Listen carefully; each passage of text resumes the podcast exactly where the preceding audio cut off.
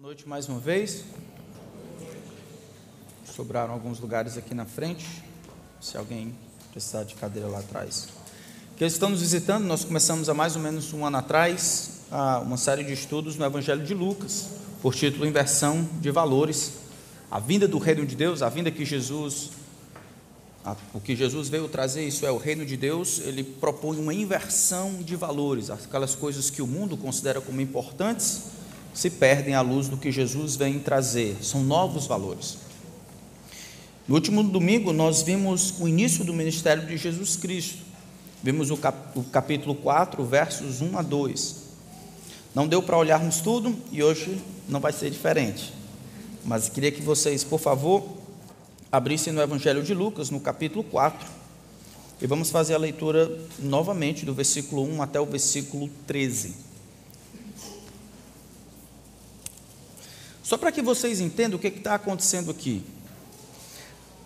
Aqui é o início do ministério do Senhor Jesus Cristo. Então, ele nasceu de uma virgem, ele foi circuncidado ao oitavo dia. Depois de um tempo, João Batista vai correr adiante dele, isso é, preparar o caminho para aquele que vai, que viria depois dele. E Jesus aqui está iniciando o seu ministério. Até esse momento, a gente vê testemunho de todo mundo. O pai acabara de falar durante o seu batismo este é o meu filho amado, em quem me comprazo. O Espírito Santo desce em forma corpórea de pomba e enche Jesus e o conduz. Nós vimos os anjos dizendo: Este, ó, esta, este que será gerado é considerado filho do Altíssimo, ele é o Messias, é o Cristo, é o prometido, aquele de quem as profecias falavam. Então todo mundo no céu e os anjos e o próprio João Batista agora confirma que Jesus é o Cristo de Deus. Ele é o Filho de Deus, ele é o prometido, ele é aquele por meio de quem Deus iria restabelecer, reestruturar todas as coisas, pôr fim à maldade, perdoar os pecados, salvar os homens, reganhar como se fosse, ou ganhar de novo o paraíso e aquela comunhão que foi perdida lá no Éden. Mas Satanás, ele precisa enfrentar Jesus nesse nível. Para que Jesus de fato seja tudo o que ele afirma ser, tudo que o Pai diz, tudo que o Espírito confirma e os outros, os anjos, Jesus ele precisa passar por um teste que é diferente de todos os outros testes. Então, por isso que nós vimos no versículo 1 do capítulo 4, Jesus sendo guiado pelo próprio Espírito ao deserto. E veja os contrastes. Adão é tentado no jardim do Éden, cheio de perfeição por todos os lados. Jesus é tentado no deserto da Judéia, onde nada cresce, um lugar completamente inóspito, perigoso, feio. Jesus então precisa passar pelo crivo, ele precisa demonstrar-se poderoso, vencendo o diabo e as suas tentações, decretando vitória se ele se manifestou para restabelecer todas as coisas que o Pai planejou, o diabo precisa ser vencido logo no começo. A tentação que Jesus vai passar aqui, esse teste que Jesus vai passar aqui, tem implicações cósmicas e universais. Não é apenas um teste para perceber a qualidade desse Messias, é para ver se ele de fato é o Messias prometido, se ele consegue cumprir tudo que prometeu ser perfeito e forte o suficiente para vencer o diabo exatamente nas mesmas coisas que Adão, nosso primeiro pai, fracassou. Ser o filho perfeito de Deus, confirmar que o pai de fato tem prazer nele e assim restaurar todas as coisas. Sem Jesus vencendo o diabo, se Jesus caísse em tentação, salvação seria impossível. Restauração de todas as coisas seria um mito. Não haveria salvação, não haveria perdão, não haveria nada que pudesse restabelecer o relacionamento do homem com Deus. Jesus então precisa, ele vai passar por essa tarefa aqui, no início do seu ministério, comprovar-se como Messias poderoso e capaz de vencer as tentações e o próprio diabo. Então acompanhe comigo a leitura. Lucas capítulo 4, verso 1 até o verso 13, diz assim: Jesus cheio do Espírito Santo, voltou do Jordão, foi guiado pelo mesmo Espírito no deserto. Durante 40 dias, sendo tentado pelo diabo, nada comeu naqueles dias, ao fim dos quais teve fome. Então o diabo disse a Jesus: Se você é o filho de Deus, mande que esta pedra se transforme em pão. Mas Jesus lhe respondeu: Está escrito: o ser humano não vive só de pão. Então o diabo levou para um lugar mais alto e num instante lhe mostrou todos os reinos do mundo e disse: Eu lhe darei todo este poder e a glória destes reinos, porque isso me foi entregue e posso dar a quem quiser. Portanto, se você me adorar, tudo isso será seu. Mas Jesus respondeu: Está escrito: Adore o Senhor, seu Deus, e preste culto somente a Ele. Então o diabo levou Jesus a Jerusalém, colocou-o sobre o pináculo do templo e disse: Se você é o filho de Deus, jogue-se daqui, porque está escrito aos seus anjos: Ele dará ordens a seu respeito para que o guardem, e eles o sustentarão nas suas mãos para que você não tropece em alguma pedra. Jesus respondeu ao diabo: Também foi dito: Não ponha à prova o Senhor seu Deus. Tendo concluído todas as tentações, o diabo afastou-se de Jesus até momento oportuno.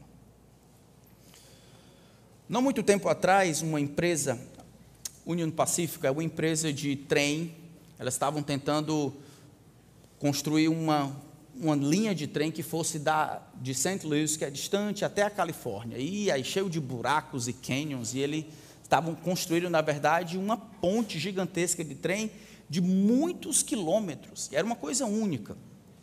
E aí os engenheiros, depois que terminaram o processo, antes de abrir para se tornar, para todo mundo poder rodar, eles pegaram um trem, colocaram lá em cima dessa ponte que haviam feito, quilométrica, eles triplicaram o peso daquele trem, enchendo de um bocado de coisa, e deixaram o trem em cima dessa ponte por dois dias. Enquanto o engenheiro fazia isso, o camarada que estava lá, que havia ajudado a construir, dizia: Rapaz, você não está vendo, não, você, você quer quebrar a ponte? O engenheiro disse: Não, é o contrário. Eu quero provar que essa ponte é inquebrável.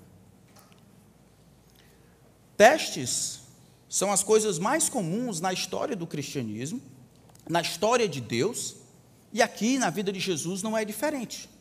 Os testes e as tentações que Jesus vai passar precisam provar que Jesus é invencível e inquebrável para realizar o plano singular de Deus.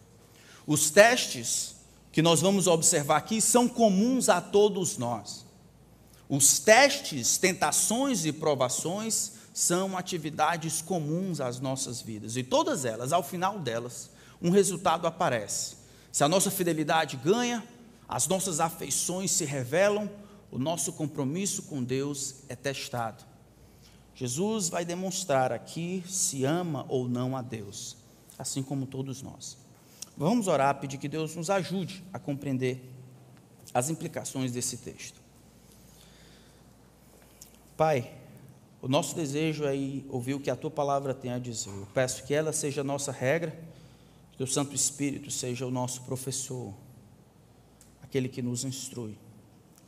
E que ao final desse tempo o Senhor receba a glória que merece. Não nos permita fugir do que a tua palavra tem a dizer. Não nos permita fugir do que a tua palavra tem a dizer.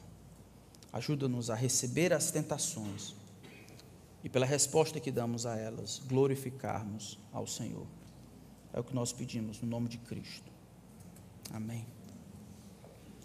Nós vimos da, no último domingo pelo menos esse era o plano. O plano era ensinar os irmãos a aceitarem as tentações para a glória de Deus. Quando eu disse aceitar as tentações, é que as tentações eram atividades normais da parte do tentador. Na verdade, ele recebe esse nome, tentador ou opositor, porque é isso que ele faz de melhor. A palavra diabo que aparece aqui, como Satanás, é aquele que fala, o caluniador, aquele que tenta, aquele que se opõe. O diabo se opõe a Deus, às suas ideias, aos seus planos, aos suas, suas, seus valores, tudo aquilo que tem o carimbo de Deus, o diabo se opõe. E no seu desejo de destruir as coisas relacionadas a Deus, ele tenta, por meio do engano, de ludibriar, de perverter, de corromper. E aqui não é diferente. No entanto, Jesus demonstra que uma vida cheia do Espírito, ele não está dissociada de uma vida cheia de tentação. Jesus é tentado, cheio do Espírito, ele é tentado pelo diabo 40 dias. E somente ao final ele vai ter fome. Mas ele é tentado por 40 dias, mesmo estando cheio do Espírito.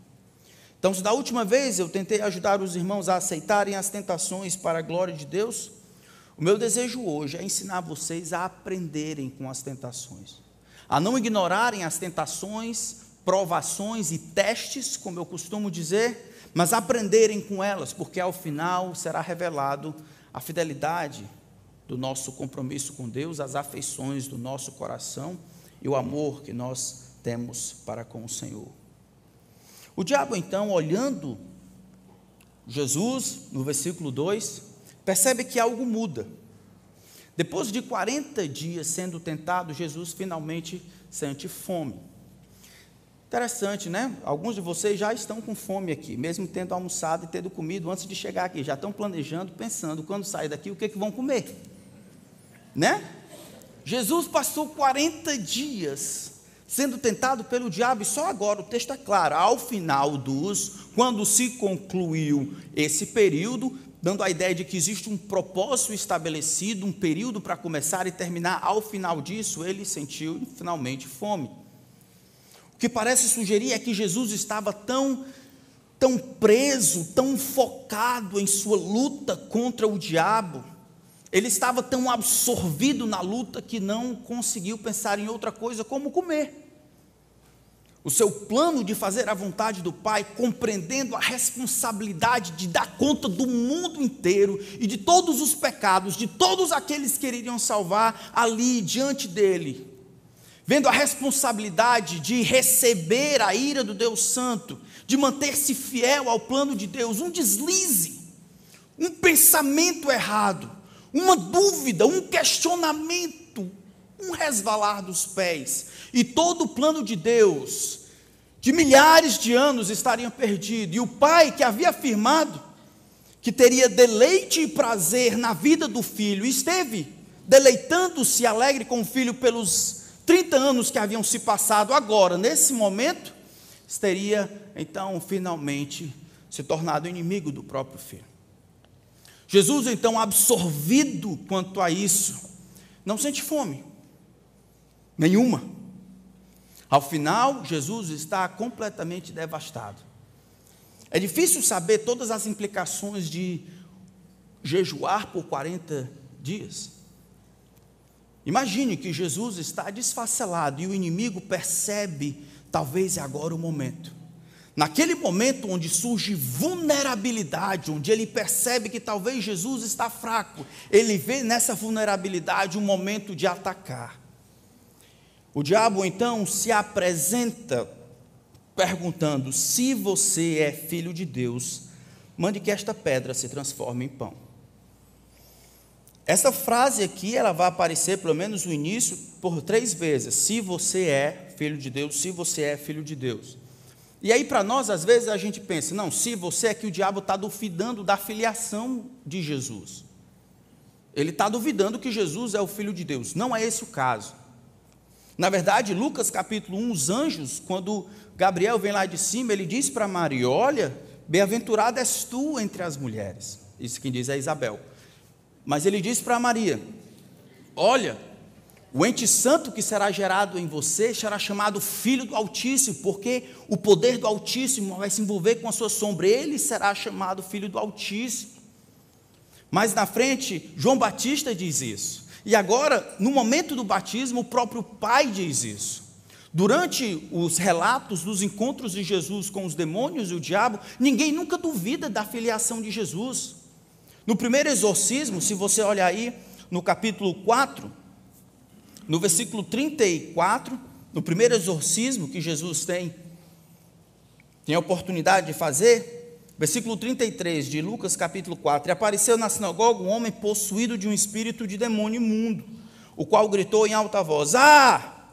O que você quer conosco, Jesus Nazareno? Você veio para nos destruir? Sei muito bem quem você é. O quê? Santo de Deus.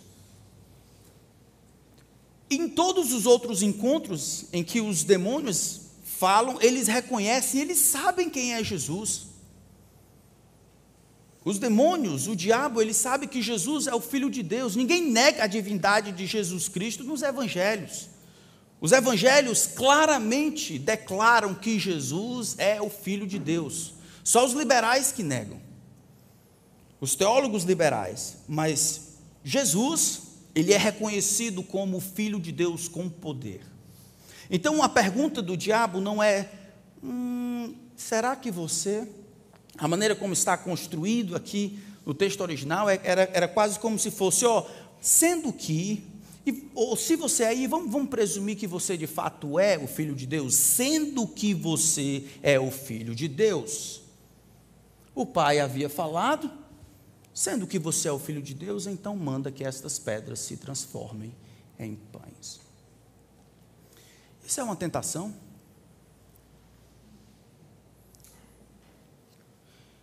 As tentações que nós vemos aqui, que não foram apenas três, mas dessas três aqui, elas são, elas são singulares para Jesus.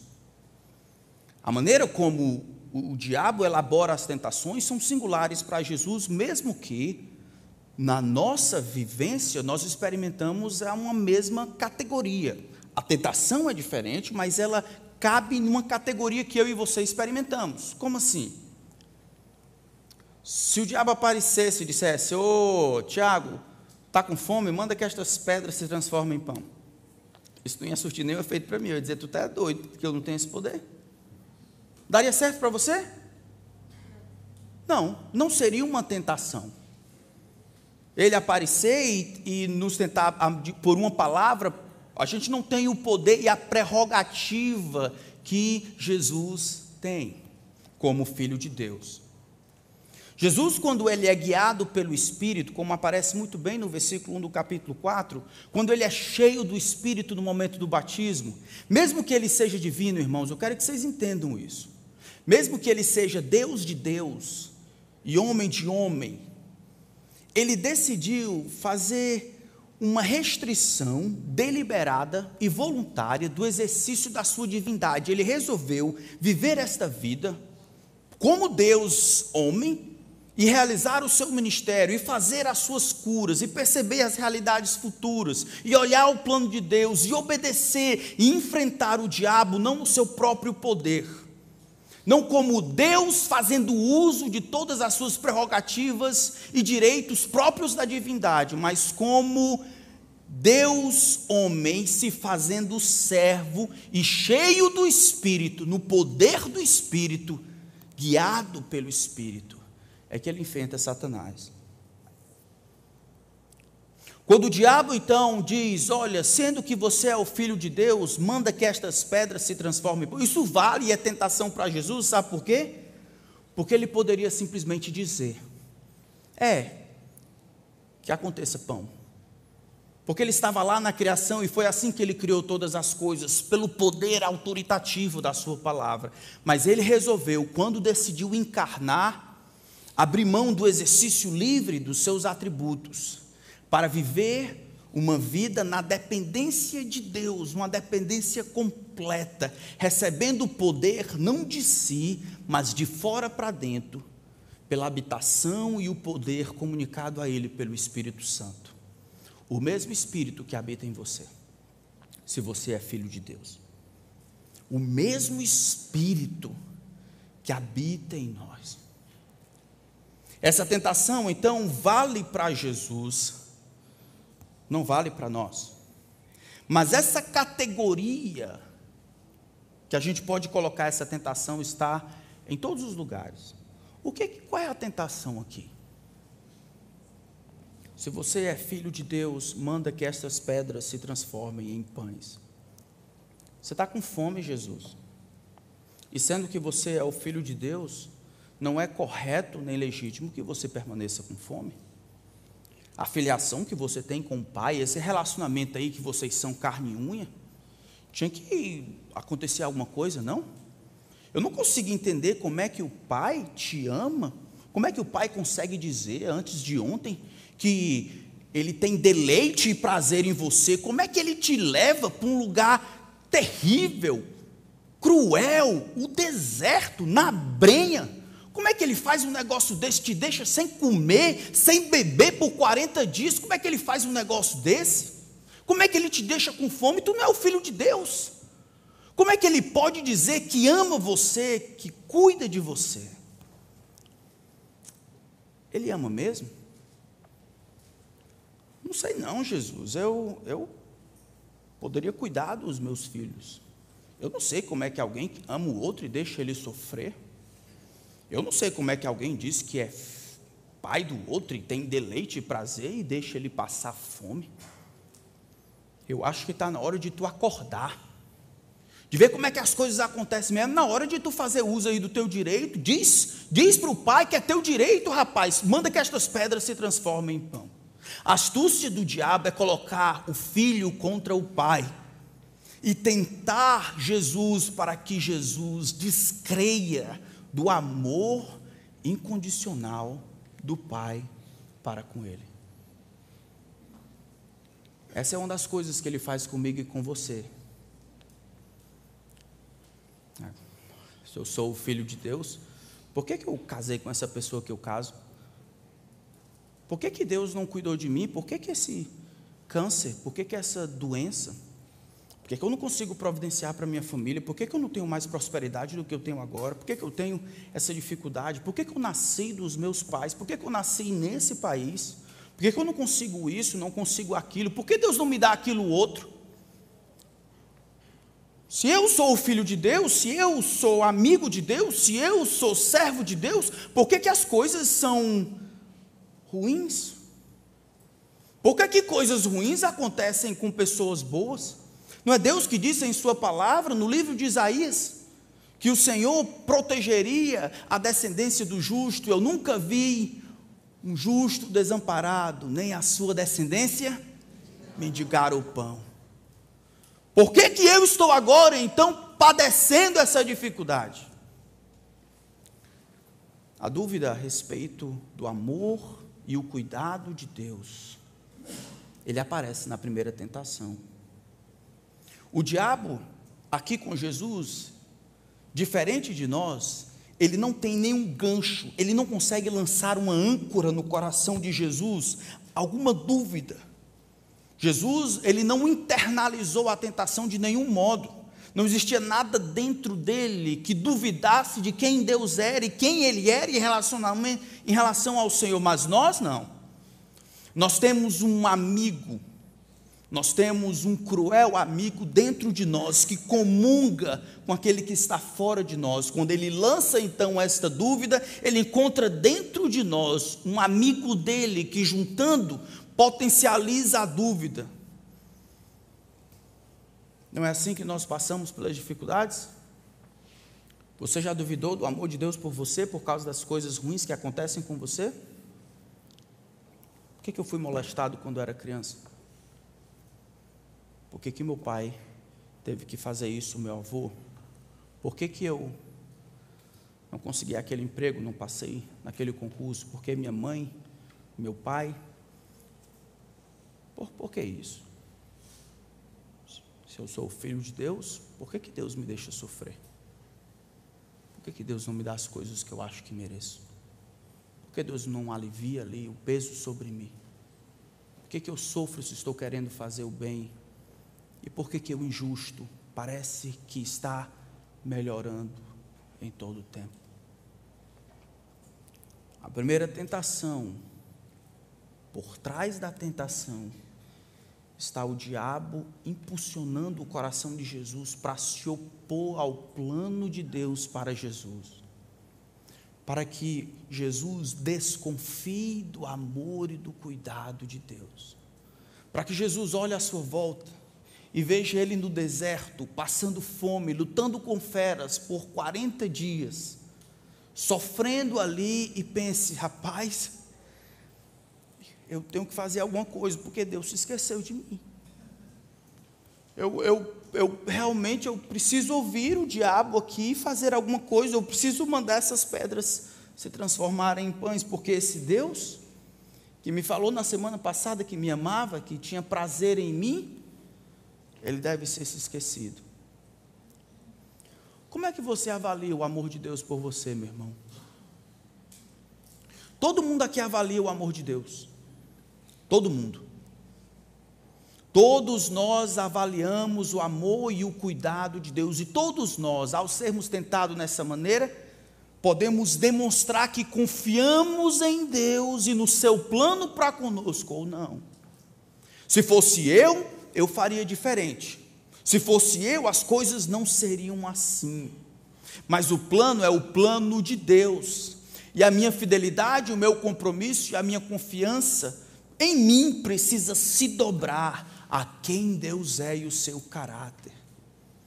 Quando você duvida do amor de Deus por você, baseado nas circunstâncias e nas situações que lhe acometem, você ignora que o amor de Deus é mostrado e demonstrado e provado na cruz. Nisso se manifestou o amor por nós, em haver Deus enviado o seu Filho.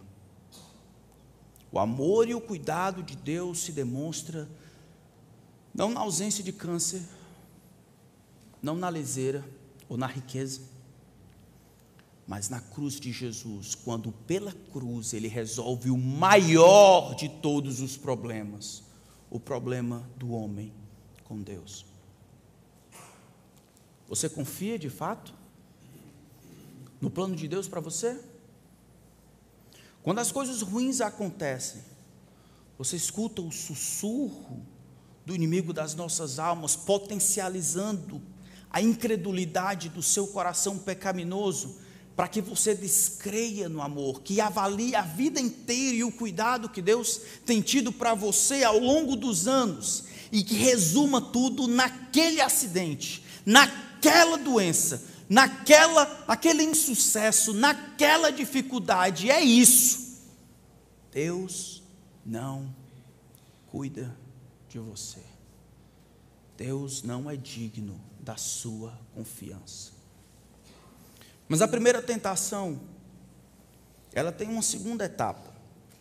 Não é só que o diabo tenta Jesus a descrer ou a ser incrédulo a respeito do cuidado de Deus. Mas essa primeira tentação também faz ou impulsiona Jesus para que Jesus dê um jeito.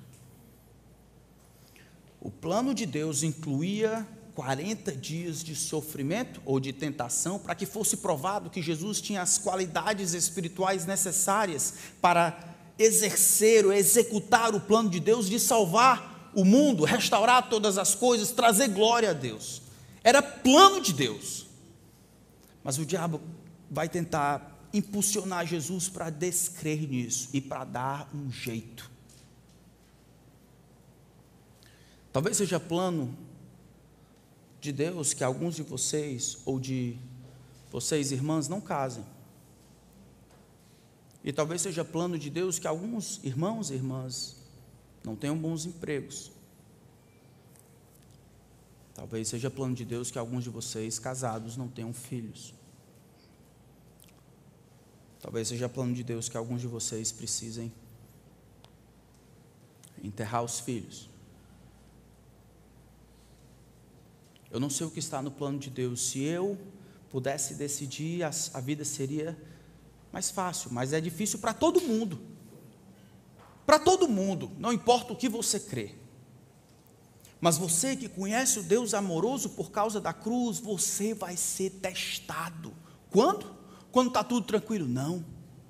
Quando Deus lhe conduzir no deserto. E lá no deserto, Ele vai testar o que está em seu coração.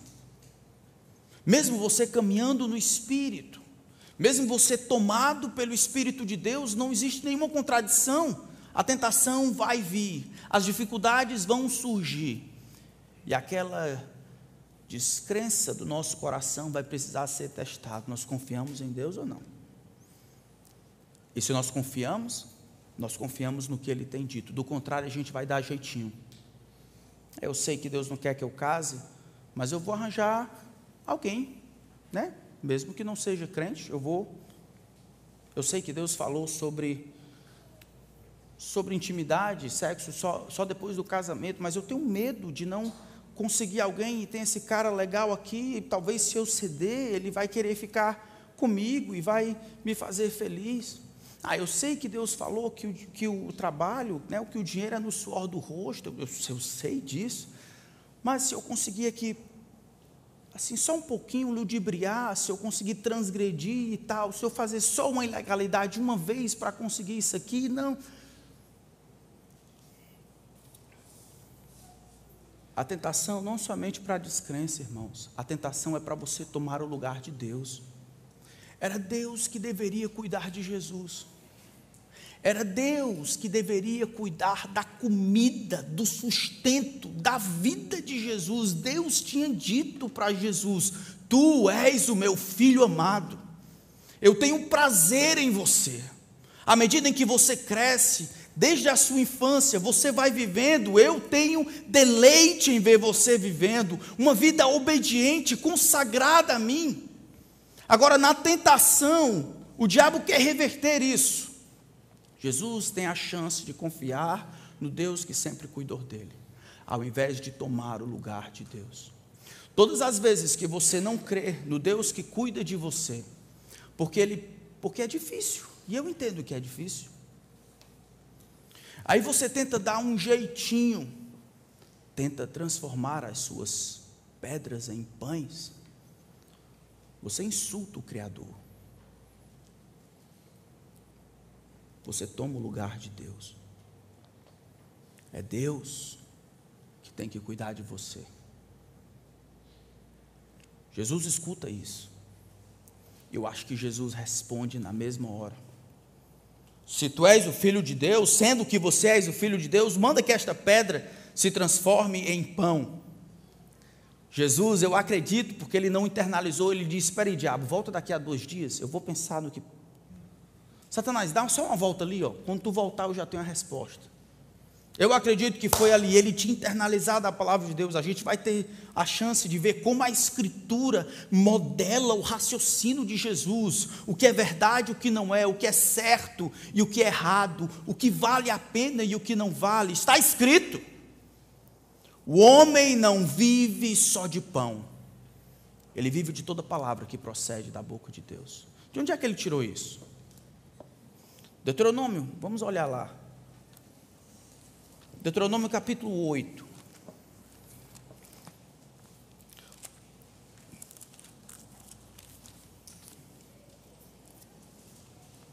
Em Deuteronômio capítulo 8, Deus está lembrando de novo o que é que o povo de Israel passou pelo caminho? Esse é um texto fabuloso. No versículo 1 de Deuteronômio, capítulo 8, diz assim: Tenham cuidado de cumprir todos os mandamentos que hoje lhes ordeno, para que vocês hã? vivam. A vida, o sustento e a manutenção da vida Deus atrela, por meio de Moisés, a obediência ao que Deus disse. A vida será o resultado de vocês confiarem em mim, guardarem a minha palavra, obedecerem aos meus mandamentos. Façam isso e vocês viverão. E ele continua: Entrem e tomem posse da terra que o Senhor prometeu, seu juramento aos pais de vocês. Lembre-se todo o caminho pelo qual o Senhor, seu Deus, os guiou no deserto. Durante 40 anos, Jesus foi só 40 dias, para te humilhar, para pôr você à prova, para saber se você estava, para saber o que estava no coração de vocês, se guardariam ou não os seus mandamentos, isso é, se confiariam e viveriam. Ele humilhou vocês, ele os deixou passar fome ele sustentou com maná, que vocês nem conheciam, nem os pais de vocês conheciam, para que vocês compreendessem, todos juntos, que o ser humano não viverá só de pão, mas de tudo que procede da boca do Senhor. Jesus lembra, olha isso aqui, Satanás, recapitula o que aconteceu lá. No contexto, por meio de Moisés, Deus está dizendo: a vida de vocês vai vir como resultado de crerem. O sustento vem de Deus, o homem não produz, o homem não se mantém vivo. Isso está tão diferente, principalmente nessa época de Covid. Não estou dizendo para a gente testar ao Senhor, isso é outra tentação. Mas a manutenção da vida, irmãos, não está naquilo que comemos. Muitas pessoas têm muito o que comer e comem saudável e morrem. Morrem porque a manutenção da vida, a preservação da vida está nas mãos do grande Deus. É Deus que sustenta, é Deus que mantém vivo, pela Sua palavra autoritativa, não por aquilo que o homem faz, ou todas as mandingas e todas essas coisas que têm o seu lugar, mas não na preservação última da vida. No final de Deuteronômio, recapitulando, Moisés diz: Olha, essa palavra que eu estou dando para vocês, esta aqui, ó não será para vocês uma coisa vã, inútil, um bibelô que se coloca como decoração, algo que você. Ele diz: essa palavra não será para vocês uma coisa vã, antes ela é a vossa vida. Jesus lembra do que aconteceu no deserto, a morte veio pela desobediência. E a vida e a manutenção dela foi por esperar e confiar no Deus que honra, que cuida, que preserva a Sua palavra. Oh, meus irmãos, se Deus decidiu cuidar de você, em Jesus, não desconfie. Nas coisas mais básicas da vida, como comer, não encontre justificativa para dar um jeito, desconfiando do cuidado de Deus, tomando o lugar que Deus deveria estar, de manter e se preservar, porque você vai viver vida verdadeira, a real qualidade de vida, não daquilo que você come, mas daquilo que Deus dá. Ser humano não é mantido vivo só por comida, porque a vida é mais do que isso, mas de toda palavra que procede da boca de Deus. O diabo tenta empurrar Jesus contra o Pai, fazendo com que Jesus descreia do cuidado e do amor do Pai. E nessa descrença, ele ouse tomar o lugar do Pai, como aquele que preserva a própria vida, que se mantém vivo, que a, a, realiza as coisas a parte da vontade do Pai, que cria um atalho aqui, onde ele pode ganhar. É assim com você, meu irmão? Quais são as concessões que vocês têm feito? Quais são as concessões que nós temos feito? As lições que nós aprendemos aqui, irmãos, das tentações servem para nós. Não somente o diabo vai tentar você a descrer e dar um jeito, mas o diabo ele sempre vai prometer mundos e fundos. Você só precisa fazer uma coisinha aqui. O diabo leva a um lugar alto onde ele apresenta todos os reinos do mundo e diz: Olha, isso aqui tudo é meu, tudo. Foi me dado, tudo é meu. E eu posso dar quem eu quiser, é meu. O diabo diz: É tudo seu, eu só preciso que você faça um movimento que vai durar talvez uns três segundos. Você se ajoelha, se prostra diante de mim e me adora. Interessante que o diabo coloca a promessa de ganho no começo. Interessante que essa promessa é gigantesca. A concessão é pequena. Me adora. Se prostra diante de mim, me adora. E você terá tudo. O diabo tem todos os reinos do mundo mesmo? Os reinos do mundo, o controle, o Senhor é o rei de toda a terra. Mas o diabo tem controle sobre esse mundo? De alguma forma, o texto diz: o mundo inteiro jaz no maligno. O livro de Daniel fala das lutas que existem no reino espiritual.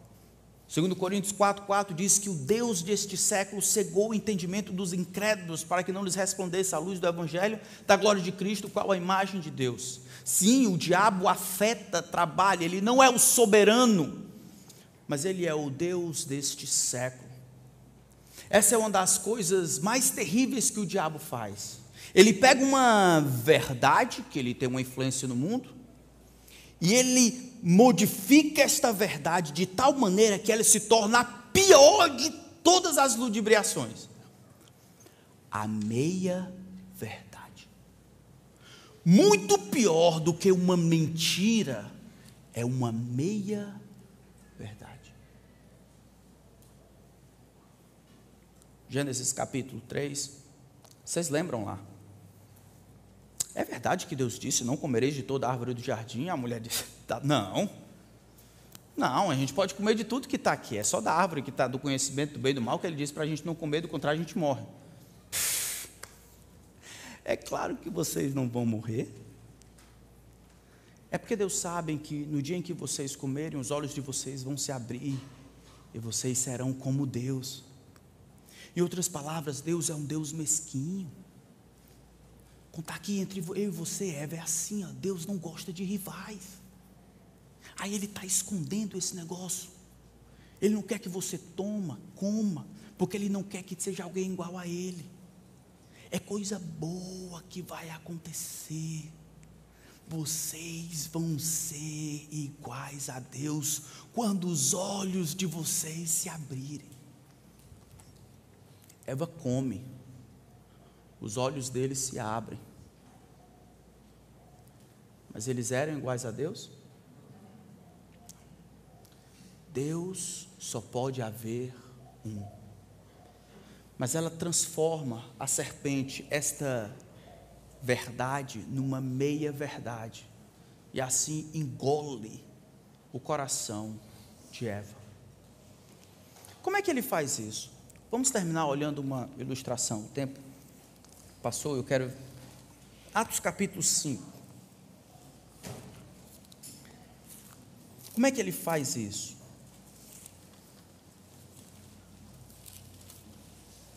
Com Jesus, as tentações e suas fontes eram só de fora para dentro. Conosco, infelizmente, não é tanto assim. Atos capítulo 5 é um texto meio misterioso. Versículo 1. Entretanto, certo homem chamado Ananias, com sua mulher Safira, vendeu uma propriedade, mas reteve uma parte do dinheiro. E Safira estava ciente disso, levando o restante depositou aos pés dos apóstolos. Então, o que foi que aconteceu? Eles venderam uma propriedade, conservaram uma parte do dinheiro e depositaram o restante aos pés dos apóstolos. Até aí tudo tranquilo. O texto anterior, no final do capítulo 4, mostra um homem, ó, José de Arimateia. Então José, a quem os apóstolos chamavam de Barnabé, que quer dizer filho da consolação, levita natural de Chipre, vendeu um campo que possuía, trouxe o dinheiro e o depositou aos pés dos apóstolos. Barnabé é um homem extremamente generoso. Ele não gostava de ter ninguém com necessidade. Ele não achava que era besta porque dava. Isso é coisa de crente. Então ele vende uma propriedade voluntariamente porque ele quer, ele deposita aos pés dos apóstolos, que eram a liderança, para que eles tomassem conta, cuidassem dos pobres. O texto fala dessa situação com um ar de que legal, Barnabé é um modelo. É um modelo do que está acontecendo, né? Generosidade. E Ananias e Safira parece que estão ali no canto ali e veem que Barnabé ganhou um know-how. E eles querem esse mesmo know-how, mas não estão dispostos a fazer o mesmo sacrifício. E aí eles combinam aqui com a esposa, vamos fazer isso, aí a gente vai ter duas coisas. Então a gente fica com o dinheiro e a gente ganha o know-how, porque o pessoal vai achar que a gente está sendo generoso. Olha o que Pedro diz. Então Pedro disse: Ananias, por que você permitiu que Satanás enchesse o seu coração? Para que você mentisse ao Espírito Santo, retendo parte do valor do campo. A questão não é dinheiro aqui. Olha o verso 4. Não é verdade que conservando a propriedade não seria sua? É sua, rapaz. Fique com ela. E depois de vendido, o dinheiro não estaria em seu poder? Qual o problema? É seu. Você não é obrigado a dar nada. Mas você quer ter as duas coisas. Por que você decidiu fazer uma coisa dessas? Você não mentiu para os homens, mas para Deus. Esse é o mistério, irmãos, porque enquanto ele está combinando isso, um estelionatário, de, um estelionato de reputação. Enquanto ele está maquinando a melhor maneira de deter uma reputação de generoso ao mesmo tempo de ser avarento ou conservar-se em avarento. Enquanto eles, eles decidem isso sozinho, a gente não sabe, mas pela sensitividade de Pedro, Pedro percebe que por trás desse maquinário, por trás do que eles resolviam, por trás da compra e venda, estava o diabo. E o texto diz que Satanás encheu o coração deles. Essa palavra encher é a mesma que aparece em Efésios. E não vos embriagueis com vinho no qual há dissolução, mas enchei-vos do Espírito, é, sejam controlados pelo Espírito, guiados pelo Espírito, liderados pelo Espírito. É como se Pedro dissesse: rapaz, como é que você permitiu que o diabo tivesse espaço no seu coração e tomasse de alguma forma como um vírus adentrando a célula, se alastrasse dentro do seu coração e tomasse, dominasse tudo? Como é que você permite que algo dessa natureza aconteça? De maneira que ele controla as suas decisões. O diabo tenta todos nós aqui. E as tentações de fato surgem como vírus infectando. Inicialmente ele só quer uma brecha para dali se alastrar e mudar a maneira como nós pensamos a vida. Sim, o diabo vai trabalhar como você lida com os seus recursos, como você lida com as necessidades dos outros, como você mente para si, como você mente para os outros. Avarentos, eles podem ser potencializados pelas mentiras do diabo, de que é para ter mesmo, ou outras coisas. O texto, no entanto, ele, diferente do que aconteceu lá com Jesus no deserto, ele mostra que aqui, enquanto Jesus havia vencido, aqui o diabo aparece como um convidado, porque você permitiu que o diabo fizesse isso? Porque você abriu as portas para que o diabo viesse e fizesse o que ele fez aí? Nas tentações, irmãos, nós tentamos fazer como Jesus, e na força de Jesus que nós conseguimos vencer. Há um tempo atrás, na verdade, na época da Segunda Guerra, um submarino, ele era um grande submarino nuclear, ele tentou descer as profundezas, porque o sonar estava batendo de cima, então ele desceu, desceu, e ele desceu, mas a pressão de fora era tão grande que ele implodiu. Oito anos depois foram encontrados apenas pequenos pedaços, ah, por causa da pressão de fora dessa profundidade. Peixes conseguem viver e sobreviver em profundidades maiores do que essas, e a razão é porque a pressão de fora é igual à pressão de dentro dos peixes. Todas as vezes que nós tentarmos vencer a pressão ou as tentações do lado de fora, com manufaturando, fabricando poderes humanos, religiosidade, tradição, essas coisas que nós vamos fracassar. A única maneira de vencer é tendo em nós um poder que ganha, que vença aquela pressão, que seja maior do que aquela pressão externa. Isso é a cruz de Cristo e o poder que emana dele. Em Cristo nos têm sido doadas todas as coisas que nos conduzem à vida e à piedade. Vamos orar. Vamos terminar por aqui orando para que a gente aprenda as lições que nós precisamos aprender sobre tentação. Senhor, eu queria agradecer ao Senhor pelo teu filho Jesus Cristo, nosso modelo em todas as coisas. Agradecer pelo seu cuidado, agradecer pelo seu exemplo. Eu peço que nos ajude, Senhor, a aprendermos as lições das tentações a confiarmos em Ti, no Teu cuidado, no Teu amor, e não tomarmos o Teu lugar, a nunca descrermos das Tuas boas intenções para conosco por causa da cruz do Teu Filho. Que Satanás não tenha vantagem sobre nós, Senhor, nós não ignoramos os Seus desígnios. Que nenhum de nós convide o inimigo das nossas almas para que ele ganhe espaço nos nossos corações e modifique a maneira como interpretamos a vida, as necessidades dos outros, o uso dos recursos, o uso do tempo. Que não de nós seja engolfado pelo poder do diabo, desmentindo o que Deus tem dito, nos dando setas inflamadas, meias verdades, para destruir aquilo que o Senhor deseja fazer. Ajuda-nos a confiar no que o Senhor tem dito em tua palavra. Que venha de nós o que veio de Jesus, que o homem não vive só de pão, como os animais. Nossa vida é o resultado daquilo que o Senhor dá.